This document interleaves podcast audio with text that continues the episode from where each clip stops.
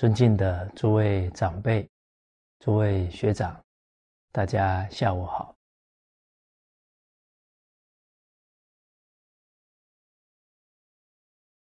我们群书三六零课程呢，啊，进行到为政第七个纲领了爱民。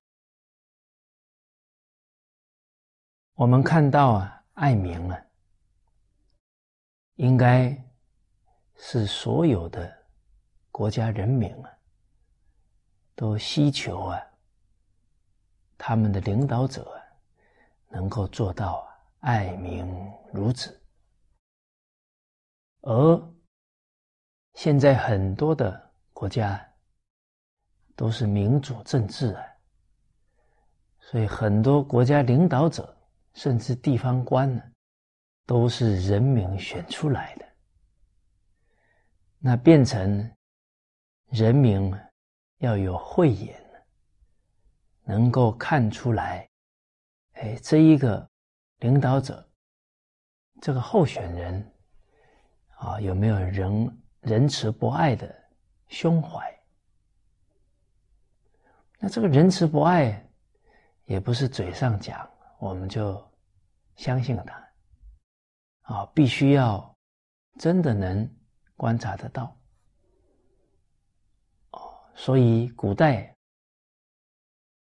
选官员啊，这些官员以后在各地啊当父母官呢，照顾子民啊，他们选的标准呢就很清楚啊。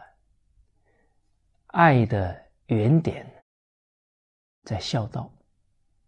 啊，这个取官员的标准是真正有智慧啊！啊，所以几千年来选择官员呢，有一个标准呢，叫举孝廉。啊，孝顺呢，他就有德行的根本。孝悌也者，其为人之本源？啊，仁爱的根本是孝悌。他连父母兄弟都不爱呀，他怎么可能去爱别人呢？啊，廉洁呢，他就有做事的根本。啊，他不会以私啊废公，他会廉洁有守。哦，所以举孝廉是发掘政治。人才很重要的一个标准啊，所以假如政党要推出真正有爱心的候选人啊，有爱心的干部啊，那应该他们入党的标准呢，要有孝廉两个字啊，这样才能真正聚集啊有爱心的人。而我们上一次谈到两百四十一句，善为国者，啊，善于治理国家的君王，育民如父母之爱子，如兄之慈弟。他们管理老百姓啊，就如同父母爱护自己的孩子，兄长爱护弟弟。那等于是呢，他们。具足孝悌的德行。啊，孝呢是爱的原点。啊，在从这个孝悌之德推演开来。啊，来爱邻里乡党，来爱自己国家的人民，所以这里强调的，事实上。也是啊，孝悌是仁爱之本，而父母爱孩子，那真的呢是牺牲生命啊，都在所不辞啊。父母体恤自己的孩子，是无微不至的关怀。都是啊，心连心啊，甚至于有时候不用言语啊，都能体恤到孩子的需要，而这个能力啊，是每一个人本有的天性，所以古人确确实实啊，通达人性。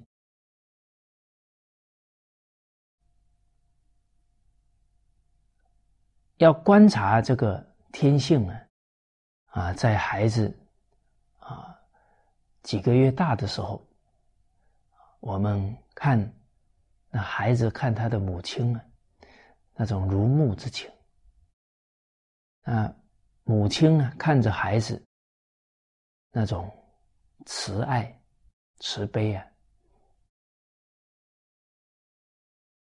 都很容易啊感受得到。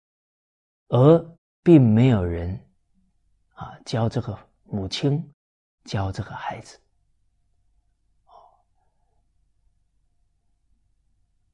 在孩子小的时候啊，我们可以去观察得到啊，比方孩子哭了，可能全家人都还没有发现呢，这个母亲。一定是最快时间呢感觉到的，这心连心啊！哦，包含孩子在学讲话了，啊，咬字不清啊，啊，其他家人都听不懂，结果母亲呢每一句话都听懂了，还可以做翻译。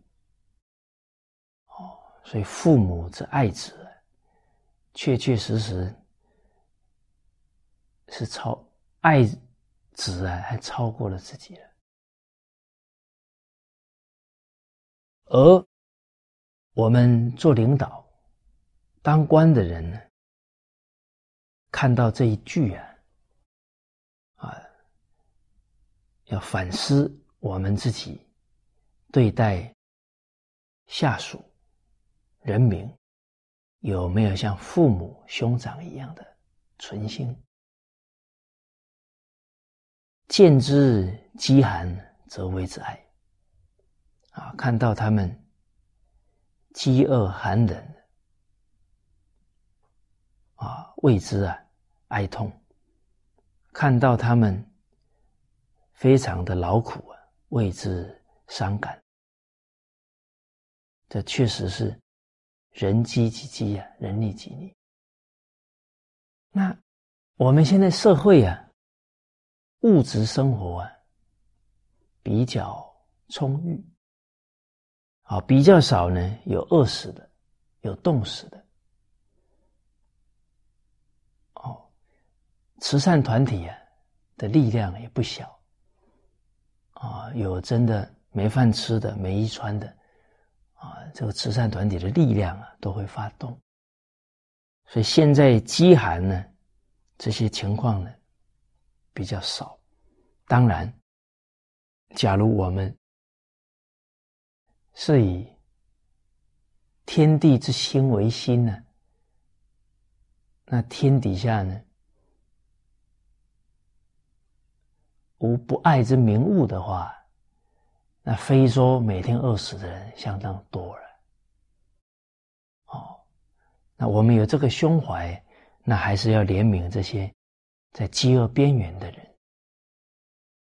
啊，我们能省下一块钱，很可能他们一天就有饭吃了。哦，所以感同身受啊，就能生出爱心。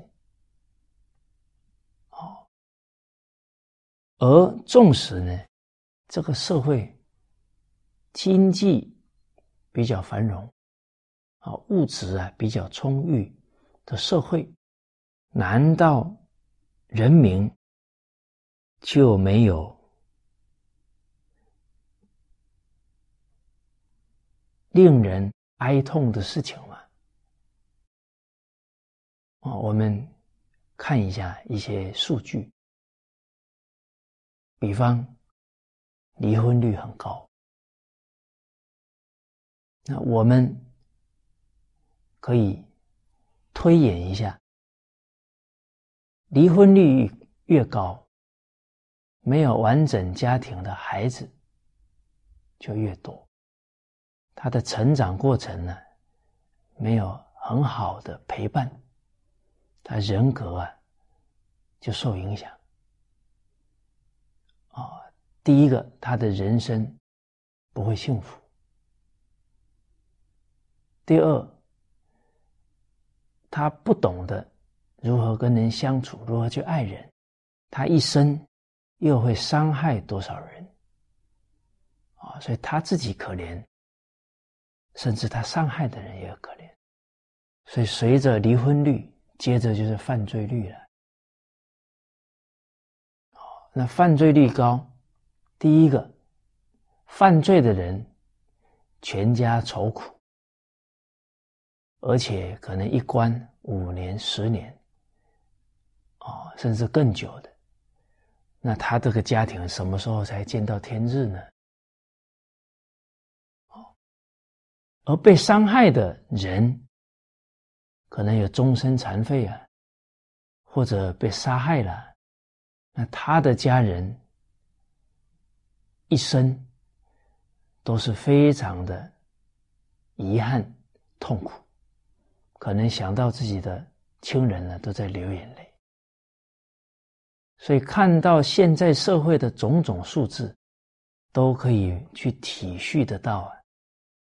其实虽然物质啊比较充裕了，但是人的精神生活啊，应该是啊越来越下降的。人们内心的痛苦啊是有增无减。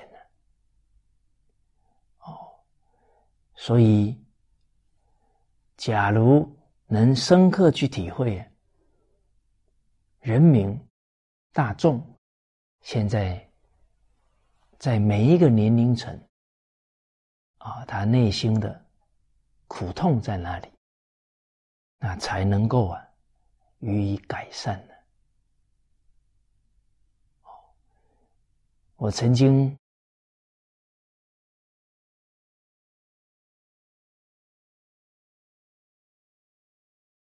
了解到呢，一个六岁的孩子啊，他第一次读《弟子规》啊，痛哭流涕。我们也不清楚啊，他的情况啊，进一步呢跟他的奶奶做了解啊，他他的外婆。结果这个孩子才六岁啊，他母亲怀孕的时候呢是未婚，所以他的父亲啊。根本呢就不负责任了，就走了。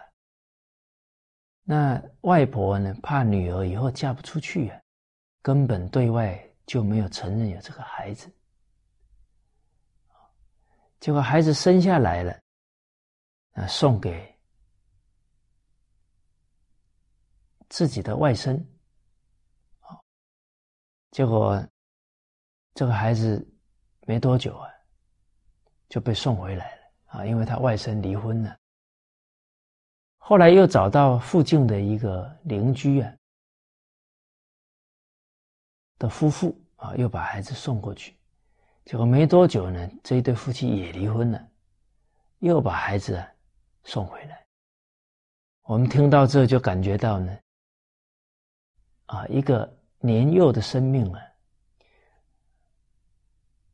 就这样被推来推去啊。啊，没有受到尊重，没有受到爱，那每一段过程呢，想必对他的心理啊，都是很大的创伤。啊，孩子天真呢，啊，真正去爱敬他的养父母啊，但是养父母失和啊，甚至于那些冲突啊。对他的人格都是一种撞击，所以六岁的孩子他没有办法去理解“父母呼应勿缓，父母命行勿懒”啊，这个父母的爱他感觉不到了，那他以后的人生怎么去爱人呢？这是离婚率高之后，孩子成长都有很多的苦痛啊，包含现在整个传播媒体啊，诱惑非常多，人的欲望啊。不断的加剧，就控制不了自己的行为，所以现在非常多的年幼的孩子、青少年呢，都被摧残。啊，我们听到地方官，尤其在农村呢，这种现象非常多。啊，假如我们是一个官员，我们想一想，假如是我们的孩子被摧残。我们有多痛苦？而现在这样的情况不是一个，不是两个，各地的父母官都应该呀，如父母爱子啊，兄之慈弟呀，来改善这些问题啊。这些都是啊，家庭的机制啊不健全。啊，父母都到大都市去打工，孩子根本没有人照顾。那乡村里面、农村里面，假如没有大力弘扬伦理道德，现在电视所到之处，都有严重的杀盗淫妄的诱惑。那这一些乱伦，这一些失常的现象，那也。不是奇怪的事情了，哦，所以父母官呢，应该建设好这个地方，啊，让这个地方有发展，啊，让农村的家庭呢能够比较健全，啊，让农村啊这些壮年人呢。最好能够回到自己的家乡来发展。事实上呢，人不明理啊，他心不安，他怕没有钱。事实上呢，努力赚钱是缘呢，因是自己的福报。你人有福报啊，他在哪里奋斗啊，都能赚到钱。啊因是他的福，因是他要懂得去修福啊，财布施啊得财富啊，就像范蠡三聚财三善财，他是中国的财神啊，从他身上我们就知道要种福，福田又靠心根，决定不是说努力去赚，两个人赚。他就一定赚得多啊，所以这些理没有想通啊，人都是活在不安当中，对未来没安全感，都是活在攀比当中，啊，最后迷失在名利的追逐，那家庭啊也不完善。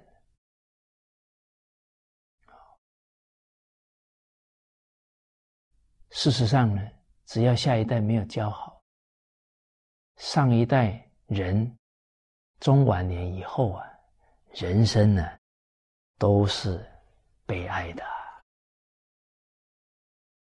啊。所以父母官这些啊都看得很远的，因为我们在带领国家社会的未来啊，在湖南株洲市。有一对夫妻，他们的学历啊都很高，收入啊还可以，但是呢，希望想赚更多钱呢，就辞掉工作，开工厂，啊，结果呢，确实赚了不少钱。实在讲啊，赚那么多钱呢。一天能花多少？家财万贯，一天不就吃三餐？广厦千间，你很多房子，一天不就睡一张床吗？为什么要赚这么多钱，而忽略了更重要的孩子教育，更重要的孝养父母，更重要的身体健康，更重要的家庭和乐，更重要的智慧灵性的提升？因为钱乃身外之物啊，是带不走的东西啊。应该努力的是留留得下来的阴德，还有自己德行的风范呢，造福后世啊。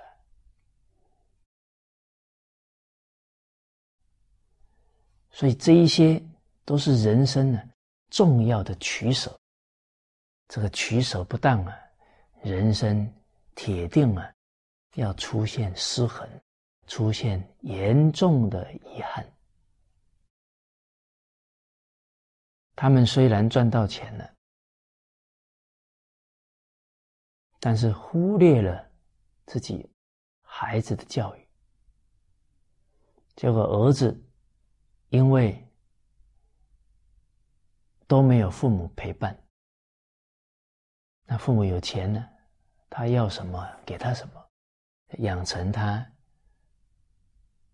非常放纵欲望的习惯，而且因为内心空虚啊，所以后来呢就迷上了赌马、赌球，还把家里的地契呀，还有工厂啊这些房契、地契呀，都拿去呀抵押了啊，因为输了太多钱。所以后来父母接到通知啊，就他们家的这房子啊，啊这些财产呢，通通要还债。那夫妻一辈子的努力啊，一夕之间化为乌有。这样的打击啊，太大了，夫妻呀受不了啊。就在二零一二年除夕前夕啊。啊，春节的前夕啊，两个夫妻啊，在祖坟前呢，喝农药自杀了。儿子呢，为了逃债啊，跑到广州，没多久啊，也死了。哦，所以这个故事我们想一想，制药没落交子。你钱赚的再多啊，受不了败家子的这个摧残哦，而这个故事呢，也让我们醒思到，人生的规划不能把大部分的追求啊都摆在金钱上，而且命里有时终须有，不是说拼命赚到家都不顾了。啊，命里无时莫强求。啊，其实我们可以冷静观察，我们身边很多人，他也不是最努力的，可是他积累的财富最多，那个都是修来的。人懂了，就知道从根本乐善好施啊，来积自己的福，而不会随着社会的整个风气啊。啊，大家说拼命追名逐利啊，机会来了都很怕自己啊，丧失了这么好赚大钱的机会啊，欲利欲在面前，其他的就不考虑了。所以我们冷静看看，这个利欲啊，确实会熏心的。为了利欲，忘了下一代的教育。为了利欲，能把国家的钱呢没有节制的花，把债留给下一代，你说利欲真的能够让人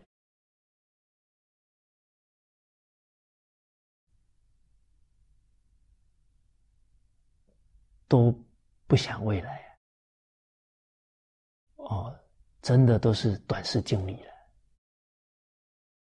利欲短短的几十年呢，就让我们这个地球母亲啊，破坏到很可能都不能住人很多地方。现在已经没办法住人了，都是得癌症的高危险地区啊，因为污染太严重了。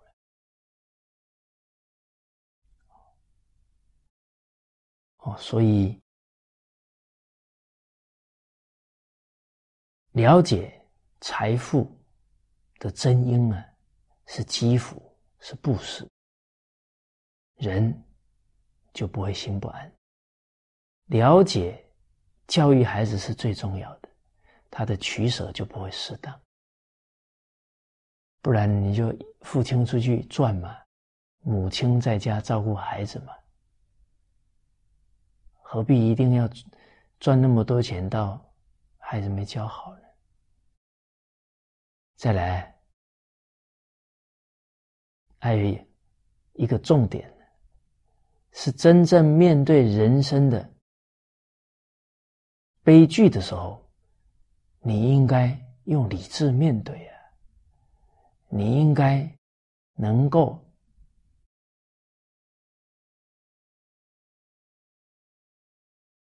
百折不挠啊，能够自立自强啊！怎么可以以死来结束自己的生命呢？啊，身体发肤。受之父母啊，哦，以自杀来结束生命啊，这不知道要让多少亲人朋友伤心痛苦。我们曾经了解到有一个企业家，他因为啊。当时候的社会风气啊，都在追逐呢这个股市，所以他本来啊是做茶叶的，最后也开了一个证券交易所，那等于是跨行啊，他对那个行业并不是很有把握，结果一跨行啊。就失败了，亏了三十亿台币啊！哇，这是一二十年前的事情啊，三十亿台币啊，那不是小数目。所以也提醒我们呢，隔行如隔山呢，不可因为要赚多钱呢，都没有办法冷静。理性的评估事情了，而这个企业家呢，很多人劝他啊，跑到国外去啊，这个等于是不还钱的，但是欠债还钱是天经地义啊，他不还钱就有被做人的道理了，结果他很坚持。要做个最贫穷的商人，他也不愿意啊，跑到国外去。所以，他后来啊，又有机缘呢，啊，到大陆发展，因为他信守承诺，他重信义，所以亲戚朋友啊。还是愿意啊，支持他。最后，他在大陆的发展非常好，现在的事业那超过在台湾很多很多。这是有学传传统文化的一个企业家，他到大陆教导他的员工啊，《弟子规》《三字经》，一二十年前就在做了。而湖南这一对夫妻，他假如有传统文化这些教诲，他的人生就不会是这样去结束了。我们真的以祖宗之心为心啊！天下无不知之族人了。整个我们中华民族的同胞们，现在都因为没有伦理道德、因果教育啊，人生都过得很苦。哦，假如这一对夫妻，他的人生很早就遇到传统文化，他就不会走到这样的悲剧了。啊，我们曾经还遇过啊，有朋友呢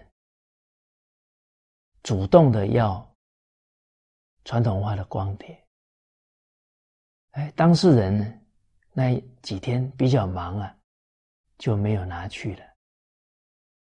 结果，这个朋友啊，后来自杀了。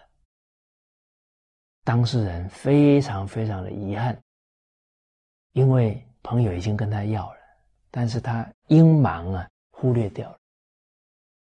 而事实上呢，人只要呢正念能提起来啊，他就不可能去自杀。啊，他能看书，能打开光碟，可能这个念头一转，他这个。恶难呢，就跨过去。哦，所以人生遇到的缘呢，非常非常重要。那从这一个当事人的经历，也给我们启示啊。我们身边可能很多人呢，非常非常需要传统文化，可能一天呢都等不了。啊，我们一有机缘呢，赶紧把这些好的教诲，啊，好的资料送给他们。尤其现在这个社会啊，自杀率非常高啊，啊，所以一念想不开啊，可能都会出事。啊，所以正确的思想观念，对于现在这个时代的人。不管哪个年龄层，都是最需要、最急迫的。啊，每一年到六七月份呢，都是我们非常忧心的时刻，因为在这个时间呢，大学生、啊研究生、硕士生呢，自杀的比例最高。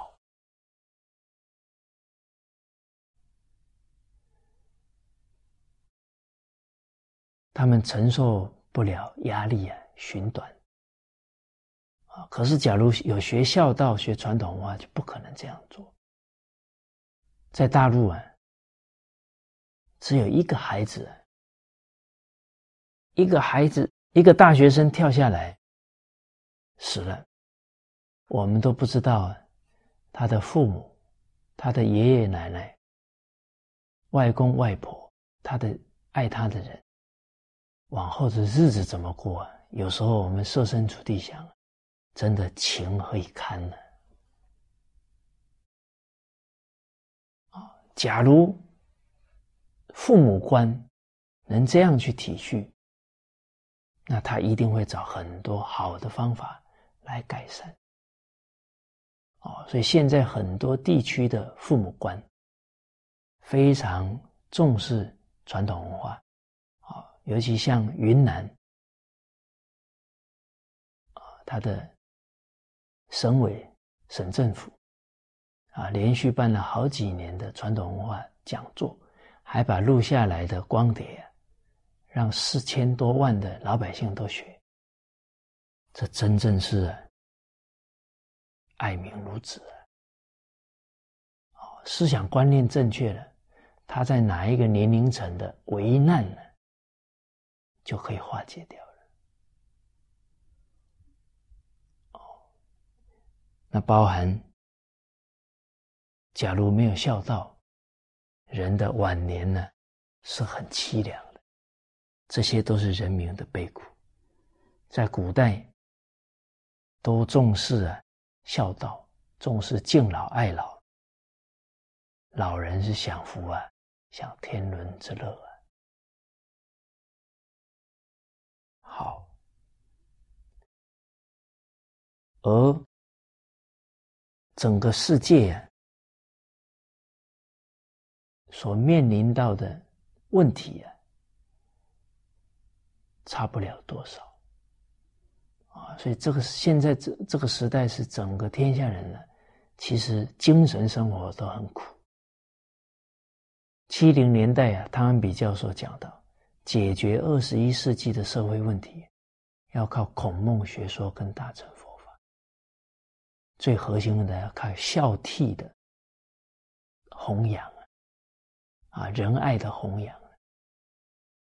哦，啊，所以身为中华的儿女啊，也要能体恤世界人的悲苦啊，我们好好。把家庭，把我们的国家建设好，啊，让全世界对中华文化有信心，啊，让中华文化呢也能够照亮啊他们的人生大道。接着我们看呢两百四十二句啊，好，我们京剧念一下：“臣闻国之兴也。”世名如山，是其福也；其亡也，以名为土界，是其祸也。啊，这臣子啊，说到呢，啊，我听说国家的兴盛呢，是因为看待人民啊，如受伤的人一样，倍加体恤。啊，视民如山。这一句话呢，是从孟子啊当中来的。孟子他的原文呢，是在叙述呢，周公啊效法了三代圣人的德恨啊，进而呢造福人民啊。的一段经文啊，这一段经文非常精辟啊，我们一起啊来学习一下。与恶止酒，而好善言。汤执中立贤无方，文王视民如山，望道而谓之见。武王不谢耳，不忘远。周公失兼三王以失四世，其有不和者，养而失之，夜以继日，幸而得之，坐以待旦。一开始从夏朝的圣王大禹说起啊。大禹有一次呢，这个夷狄呀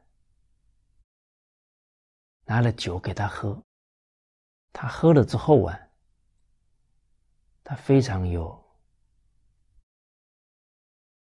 高度的警觉性啊，哦，就说到呢，这以后啊，一定会有人呢。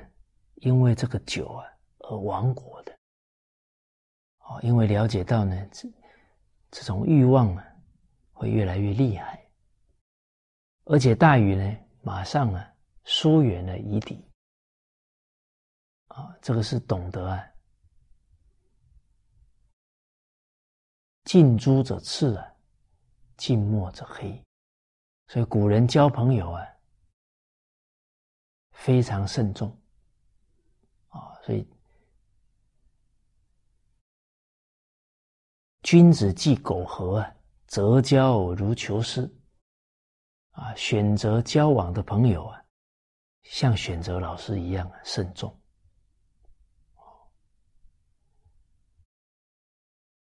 而我们也冷静观察一个朝代的兴衰啊，就看君王啊，他接近的人，他亲近的人，好像《出师表》里面有一句核心的教诲，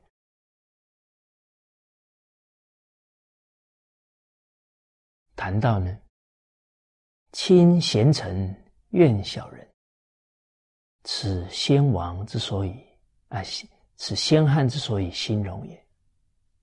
啊，亲小人，怨贤臣，此后汉之所以倾颓也。哦，所以接触的人、接触的环境啊，对人的影响太大了。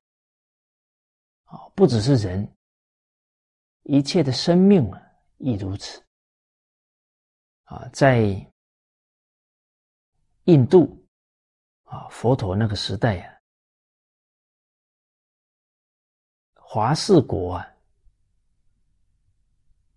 有一只象啊，它可以去杀敌人啊，而且犯人判死刑了，由他执行啊，用脚直接把犯人给处死。有一天，他的居住的地方啊着火了，他必须移往他处了。结果这个大象啊就移到了一个佛寺的旁边。那本来很暴力呀，结果每天听着啊这暮鼓晨钟啊，还有读经的声音，哎，性情啊。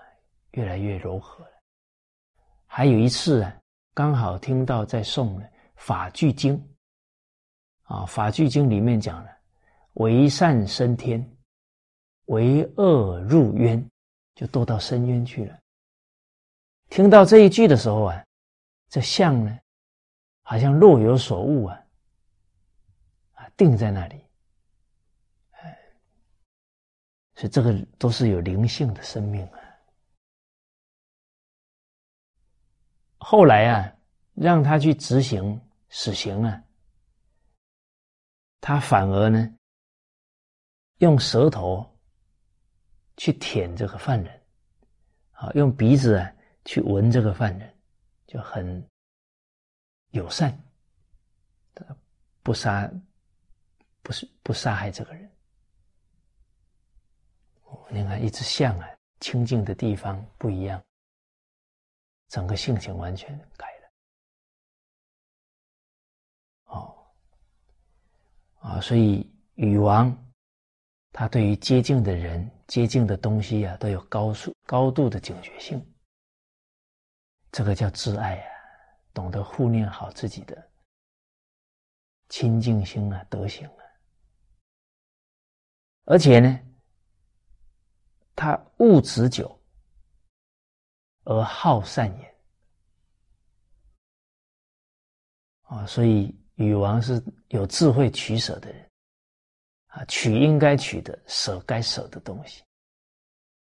好善言，对于别人好的教诲啊，对他中肯的劝告啊，非常欢喜的接受啊，所以历史当中记载，大禹是闻善言而败。人家好的教诲啊，好的劝告呢，他礼拜那个人呢，以表示他的感谢。啊，汤执中，立贤无方，商汤守着中正之道，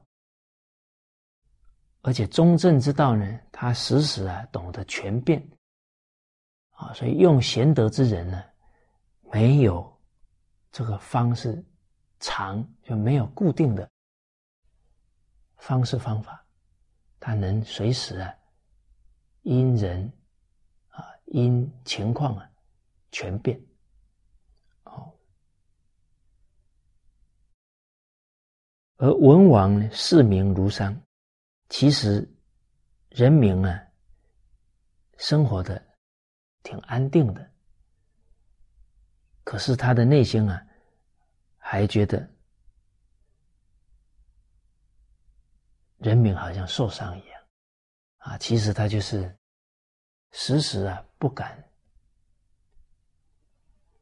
扰民啊，啊，生怕会给人民带来负担。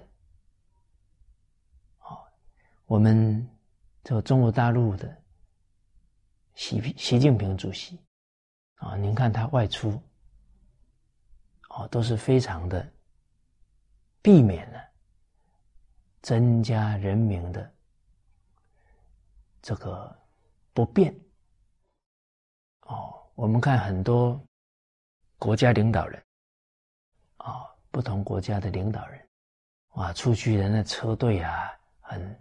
盛大，可能都造成严重的塞车啊，这些种种，哦，所以习主席能体恤到这么细微啊，其实这都有我们古圣先王啊啊他们的风范所在，啊，所以只要是领导者能遵循古圣先王的风范。铁定得到人民的爱戴。望道而谓之见，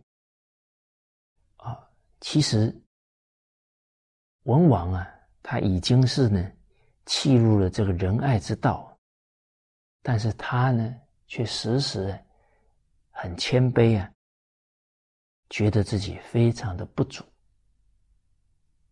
啊其实圣贤都是这样，就像瞿伯玉，二十一岁而知道二十岁之非，啊，年年改之啊，到了五十岁啊，都觉得四十九岁啊做的太不好，啊，他们是精益求精啊，苟日新，日日新啊，又日新。接着武王不谢耳。不忘远啊，不忘记啊，远方的人，对他们还是非常的体恤，不亲昵啊，身边的人，不亲昵身边的人呢，一来呢，自己啊不会放纵欲望。再来呢，也不会让身边的人变成狐假虎威了。啊，事实上呢，面对最越近的人呢，要严格；啊，面对远方的人呢，要怀柔啊。这都是通达人性啊。哦，假如对身边的人太过宽松啊。很可能慢慢的，啊，他们就好像肆无忌惮的，啊，就比较傲慢狂妄。那这个领导者也有过失啊，因为他的纵容啊，哦，没有能严格要求啊，那可能就毁了这些干部了。啊，所以说，俗话讲，我不杀伯仁呢，伯仁却因我而死啊！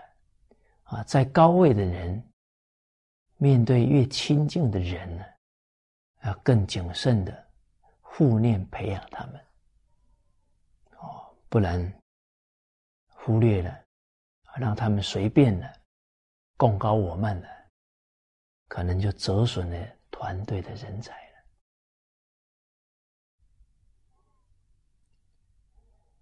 那周公啊，就想着呢，要效法这三代圣人啊，他们的德行啊，还包含这三代四位圣人呢，他们所做的事情啊，这大禹、汤王、文王、武王的行持。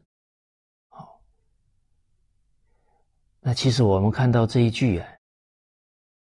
难怪周公可以成圣贤，难怪周公可以治理奏乐啊，开创周朝八百多年的国祚，因在他承传了历代圣人的风范，啊，吸收了他们的智慧，才能有《周礼》这一部圣典的出现的。而他的态度呢，是见到不合乎这些圣王的德行的行为事情了，啊，那他就很慎重的来思考怎么改进了，这养而思之啊，夜以继日，白天思维，到了晚上啊，还在想。啊，这半夜呢，幸而得知啊，哎，想通了，想明白了，坐以待旦了。他想明白了，还是想着呢，等天亮了，我赶紧来做，来处理，啊，生怕耽搁了国家的事情，啊，有损人民的福祉。所以读这一段，我们也可以了解孔子为什么这么佩服周公了。啊，这个是视民如山啊，啊，所以视其福也，啊，是他的福报。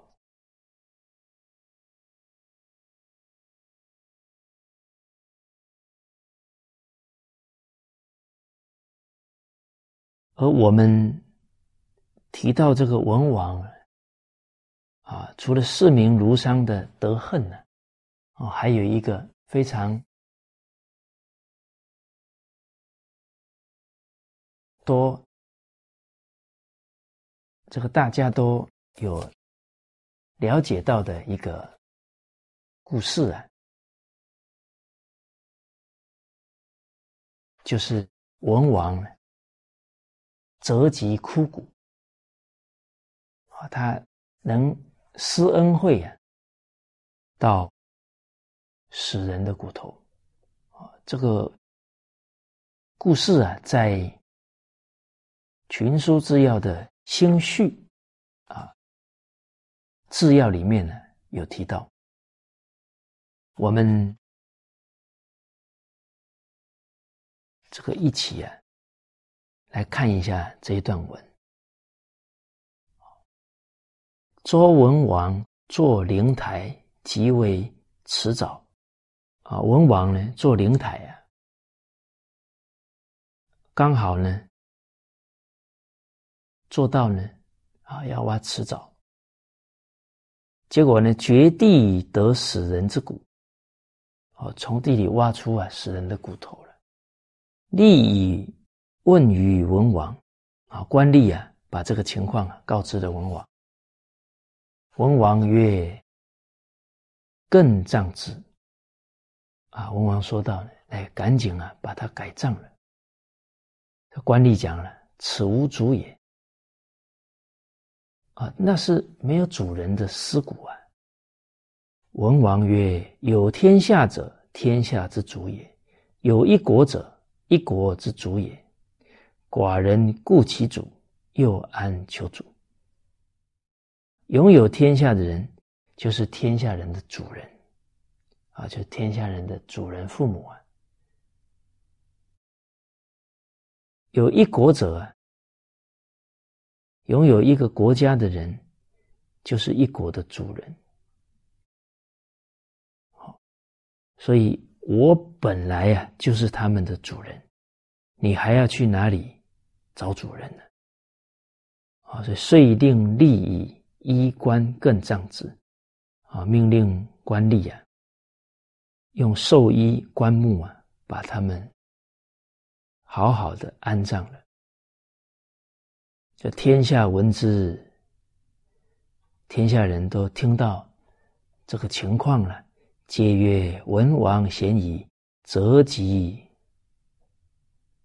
朽骨啊。文王实在呀，非常的贤德啊，就连死人的遗骨啊，都受到他的恩泽，又况于人乎？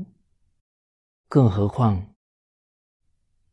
是活生生的人啊！连死人的骨骸都能够施恩者，更何况是活着的人呢？啊！接着经文讲到，或得宝以为果，文王得朽骨以御其意，而天下归心焉。啊，这最后这一个句子啊，确实很值得人呢反思啊！啊，什么是好事？什么是坏事？什么是福啊？什么是祸？什么是好？什么是歹啊？其实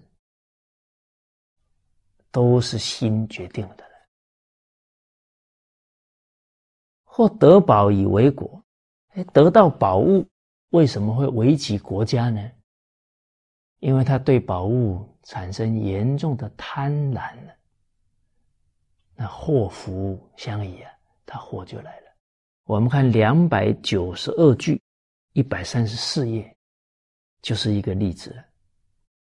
箕子者，纣亲戚也。箕子是纣王的亲戚，是他的叔叔。作为相助，纣王获得了象牙的筷子，啊，开始使用象牙筷子了。箕子叹曰：“箕子感叹的说到了，彼为相助，必为玉杯。他既然使用象牙筷子，接下来必用宝玉啊做杯子。为玉杯，则必失远方珍怪之物。”而欲之矣。使用玉杯啊，必然会渴望啊，得到远方的奇珍异物啊，那些稀有的食物啊，山珍海味啊，而欲之，这个欲是使用，就供自己享用啊。与马公事之见。至此死，不可正也。那接延伸到他的车马，还有他住的宫室啊，逐渐越来越奢侈华丽。啊，从此开始啊，国家将无法振作挽救了。哦，所以因为一个象牙筷子，箕子可以见微知著啊，知道国家要亡。所以，或得宝以为国啊，这个宝呢，产生了玩物丧志、玩人丧德，就毁了自己跟国家了。好，所以什么才是真正的宝？德行是真正的宝啊！行善积德才是真正的宝啊！啊，有五千年的智慧才是真正的宝啊！但是我们现在不要这些宝了，分辨不出啊是非好坏，外国的功利思想啊，我们都把它当宝啊！所以争名逐利啊，国威矣，家危矣啊！所以人这一生呢？不开智慧啊，可能人生处处啊都有可能出现危机点的。而文王得朽骨以御其意，而天下归心焉。文王挖到了枯骨啊，那一一般的人挖到枯骨，他还会觉得今天自己运气不好啊。哦，甚至于还嫌弃呀这些骨头，但文王呢，却是把他们好好的改葬了，而他的仁德的存心啊，就因为这一件事啊，很明显的流露出来，那天下人都感佩他呢，诚心的来归附他。好，所以我们看这个文王在历史当中记载的事情，确确实实啊，都是正己化人。啊，自自然然感化人民，还感化其他的国家，啊，像他国家非常礼让，哦，然后虞国跟芮国啊争地呀，后来两个国君走到他们的国度里面来，啊，看到农民都是互相礼让，所以田地之间呢，那个路特别宽。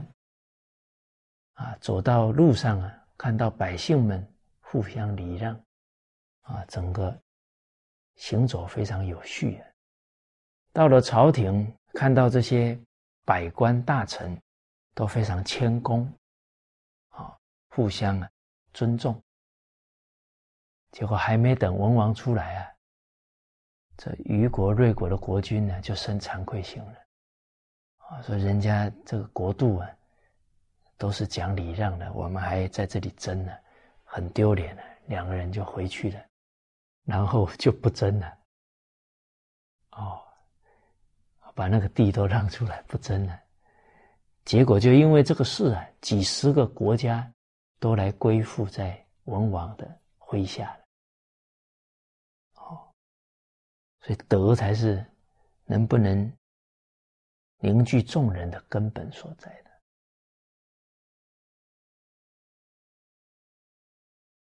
好哦，所以确实，视民如商。确实啊，遇到什么事，都是为人民着想，啊，为死去的人着想啊，这是这个国家有福了。其王也以民为土界，是其祸也。这个国家为什么衰亡呢？因为啊，他们对人民啊。不尊重，把人民啊看作呢泥土小草一样的轻贱糟蹋，这个就是他们为什么后来会遭灾祸的原因所在。不尊重人民啊，不爱护人民，轻贱他们，好啊，这个才是遭祸之缘由。在《晏子春秋》当中啊，就有一段教诲，好提到呢，有一天景公啊出去打猎射鸟，结果田野的农民啊不经意呢，把他要射的鸟啊给惊吓走了，这景公啊。就很生气呀，命令下属官员呢，要把这这个人处死。哦，我们看到这里呢，真的把人民当土芥一样了。他他又不知情啊，就吓走了一只一只鸟而已，就要把它处死。那这个不是这个君王将要有大祸了吗？哎，天子。是代表上天爱人民了，哪有这么样残害人民的道理？哦，那这个时候很重要了，晏子在身边了，不然景公就铸成大错了。晏子曰：“野人不知也。”哦，这个田野的农夫啊，他不不清楚这个情况。哦，所以。晏子说道：“啊，啊，他听闻到的是呢，赏无功谓之乱，罪不知谓之孽，两者先王之敬也。赏赐没有功劳的人呢，这样叫混乱；哦那没有功劳的人都贪婪了，那真正有功的人就灰心了，这个国家慢慢就动乱了。罪不知谓之孽，降罪于不知情的人呢，这叫虐待了。这两件事情啊，都是古圣先王最禁止的事情。而国君呢，你因为一只鸟啊，犯了先王的禁忌呀，这是不可以的，这也是不理智的了。而今天君王啊，不明白先王这些制定的规矩，又没有仁义之心啊，放纵自己的欲望，轻易就要杀害这个人呢。哦，所以讲了这段话呢。提醒要守先王之志啊，还要有仁义之心啊。因为鸟兽跟这些农民啊，哦，都是住在一起，不小心被被这些人给惊吓了，这不是很正常的吗？那景公就讲了啊，你讲的很好啊，从今以后啊。这些规定啊，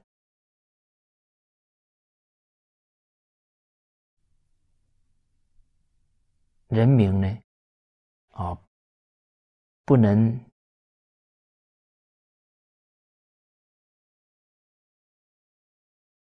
啊啊，解除了有关呢捕捉鸟兽的这些禁令啊，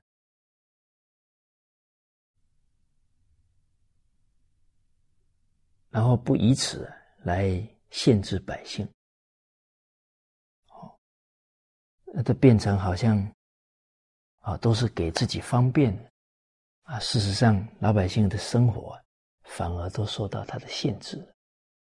好，啊，这个是以齐王也以民为土界啊，这个景公啊，确实在。这个势力当中是以民为土界的，哦，自己打不到鸟，就因为这样就可以升级到杀人了。哎，那这一个故事同时也告诉我们，身边有正直能劝谏的人，是自己人生的大福报了。哦，所以这个例子好像又有一次是。养马的把景公的马给养死了，景公也是要杀他。哦，后来这燕子马上啊，因为景公很生气啊，谁劝他就要罚谁了。啊，那燕子就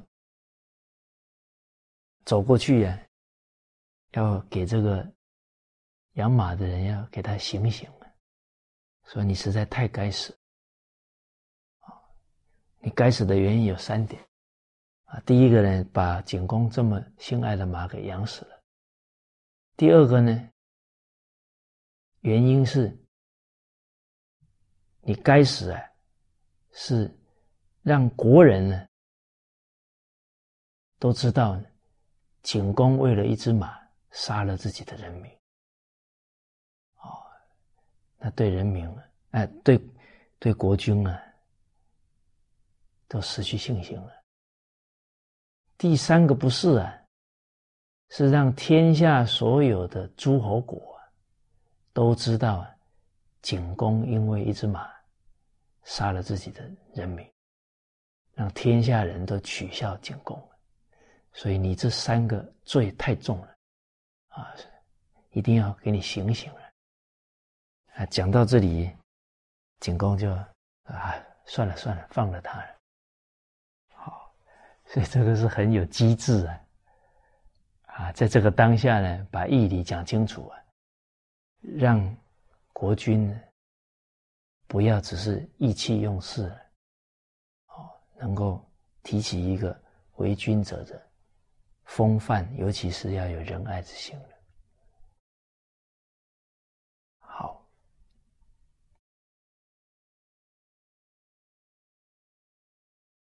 啊，因为假如不改变这个态度，还是轻视、残害人民，慢慢这个怨恨一积累啊，到一定的程度啊，啊，这个罪报就要现前。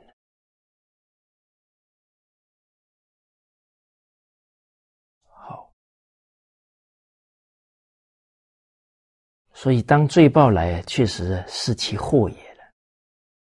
同样是在《晏子制要》里面的，就有提到呢。啊，景公有一天呢，出游到了麦丘这个地方，大家问这个当地啊镇守边疆的官员说到了：“哎，你今年呢贵庚呢？”这个官员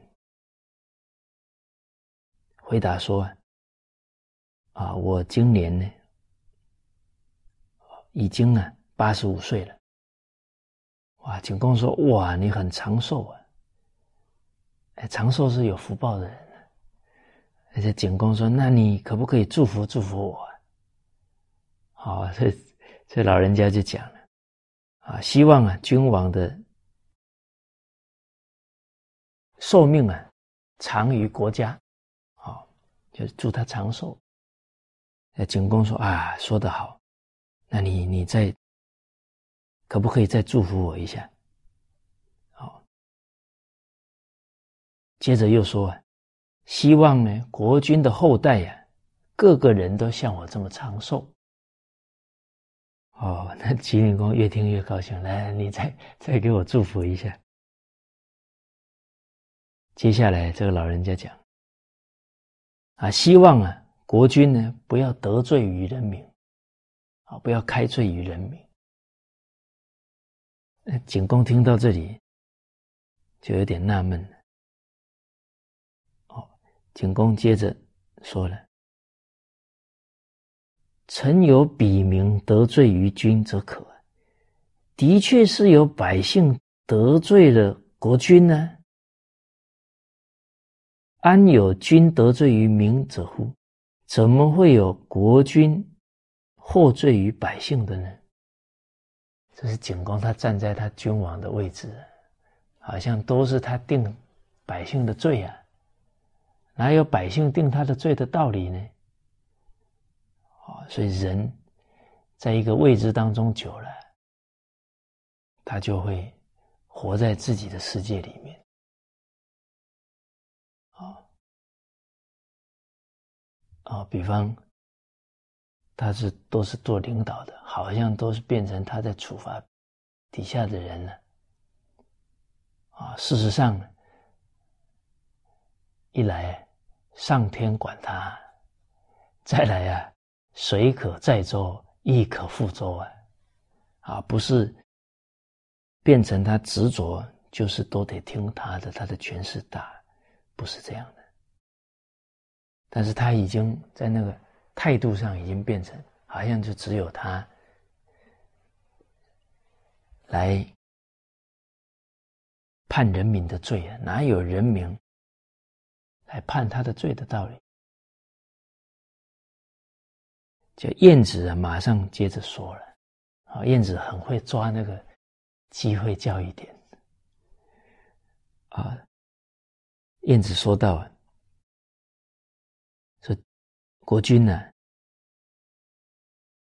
是你错了，啊！冒昧的呢问一句的，请问夏桀、商纣啊，是国君杀的吗？还是人民杀的呢？那景公他们这些历史故事都读得很熟了，一听就懂了，然后，马上。接着说啊，那是寡人错了。哦，所以于是啊，赐这个麦丘这个地方啊，给这一位边疆的长者，当他的封地了。啊赏给他啊，因为感谢他这么深刻的提醒，哦，所以假如不爱护人民啊，轻视残害人民啊，那就可能像夏桀上说以后一样，要大祸临头了。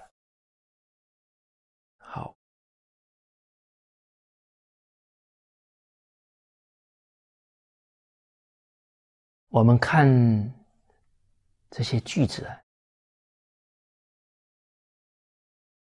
都看出兴衰的关键啊，是爱敬存心啊，视民如山，尊重人民，是其福也啊，视民如草。草芥、土芥，这是祸。那我们以一个企业单位来看，你时时为了给每一个员工带来人生的幸福快乐，那爱人者，人恒爱之，哪有你的团体的人不爱戴你的呢？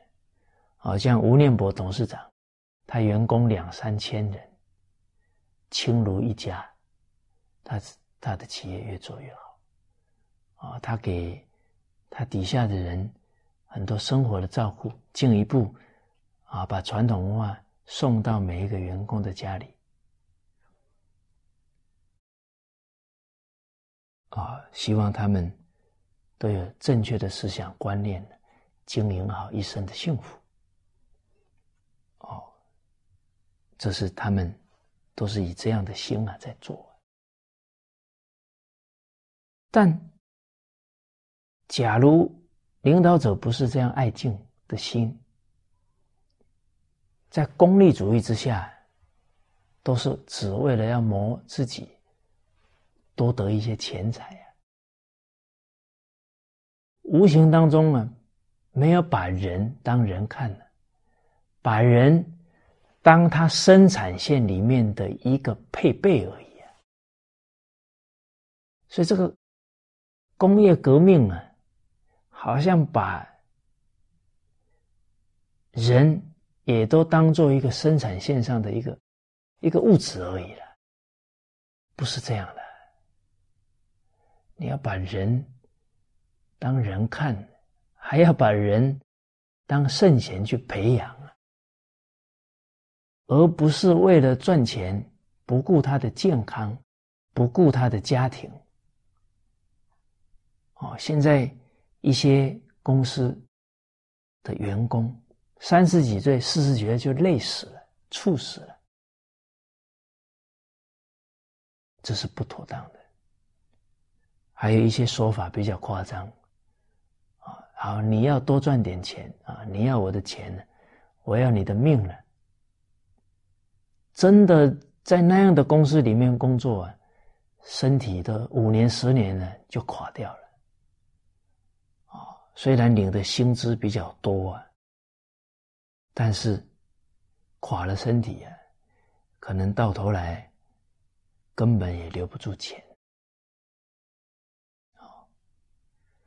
所以企业家除了让底下的人生活经济。无忧啊，也要照顾好他们的健康啊，哦，还有他们的思想观念呢，哦，这个都是对整个社会的安定啊有直接的帮助。哦，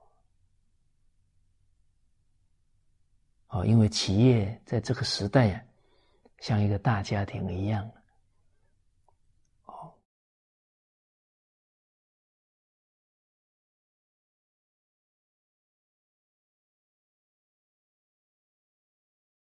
哦，所以商业时代就好像春秋时候叫诸侯国，八百诸侯啊，现在也是企业王国，都要有像父母一样的心来培养、照顾啊底下的人。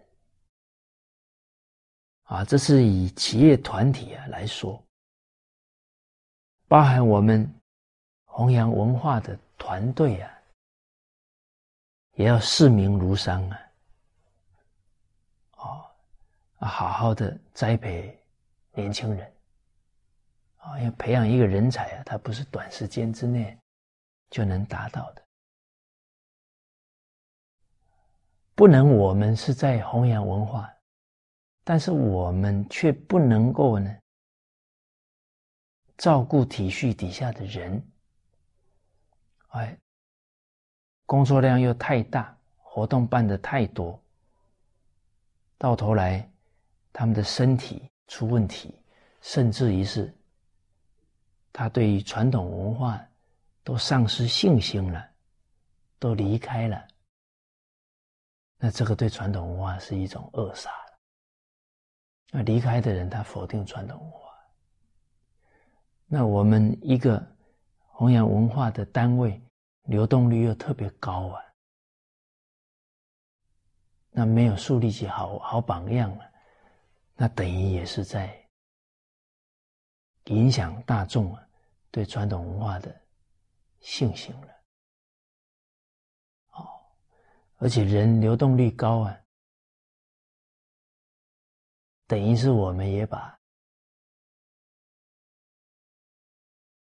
这个时间、金钱、人力啊，都不是很好的去发挥了，反而是一种浪费了。那这等于变成折了祖先之福报啊，折了师长之威信啊。哦，所以真正弘道，决定不是人啊，看我们讲了几堂课。哦，或者办了多少的活动，应该回到啊啊人人弘道啊这些圣王爱敬的心，我们有没有做到？尤其啊，对我们自己的团队啊身边的人，我们有没有真正落实了啊这些爱敬的存心？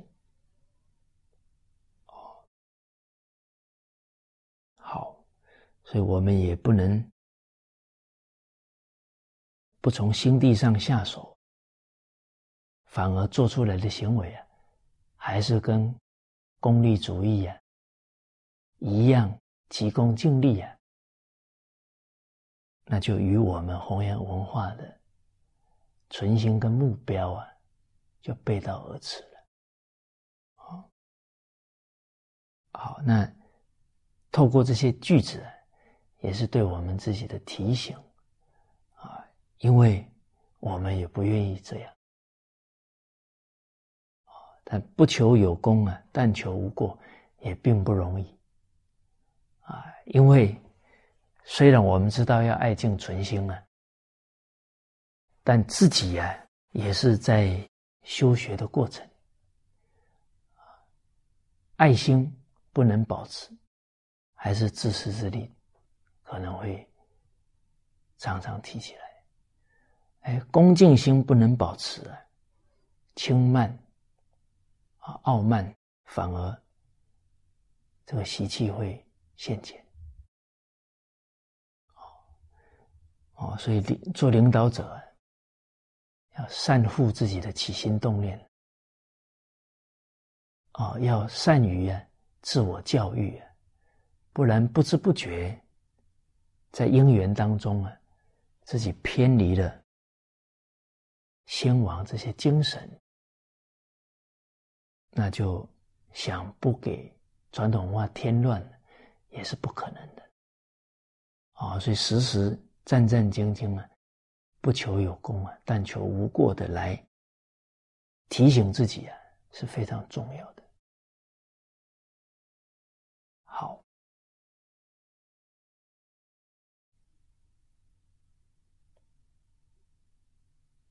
接下来呢，我们看两百四十三句。好，这一句我们先念一下：“尧存心于天下，加至于穷民，痛百姓之离罪，忧众生之不遂也。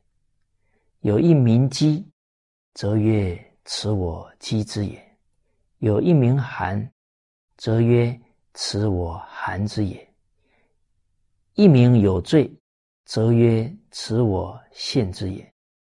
人昭而义立，德薄而化广，故不赏而明劝，不罚而明治，先述而后教。是尧道也。我们念这一段京剧啊，叙述了整个尧他在治理国家的具体的存心啊，还有他的行持。读这一段话，让我们想到《论语》当中，汤曰：“万方有罪，罪在正宫。啊，正宫有罪啊，无以万方。”我这这个汤王讲的这段话，事实上呢，就是所有圣王啊，他们的道统。所坚守的为人君的精神呢？啊，这应该是尧给舜讲，舜给禹讲，就这样一直传下来了。啊，正宫有罪，无以万方。自己犯的错啊，绝绝不把责任推给他人，啊，推给外在的环境。但万方有罪。啊万方黎民百姓有罪呢，那都是我造成的，啊，罪在我，啊，因为尧帝啊，还有这些圣王，觉得自己有责任呢，要把人民教育好，而古圣先王的精神，对于我们。为人君、为人父母、为人师，其实也是最重要的态度。因为没有这个态度啊，一遇到事情呢，不是反省自己，是指责。这个指责就不在理智当中。人只要不在理智当中啊，事情只会越搞越糟而已了。继续。不反省啊，最后可能呢搞到不可收拾都有可能。哦，所以这个是为人君、为人父母、为人师，一定要弃入的啊一种人生态度。哦，好，那这一节课呢，先跟大家交流到这里。好，谢谢大家。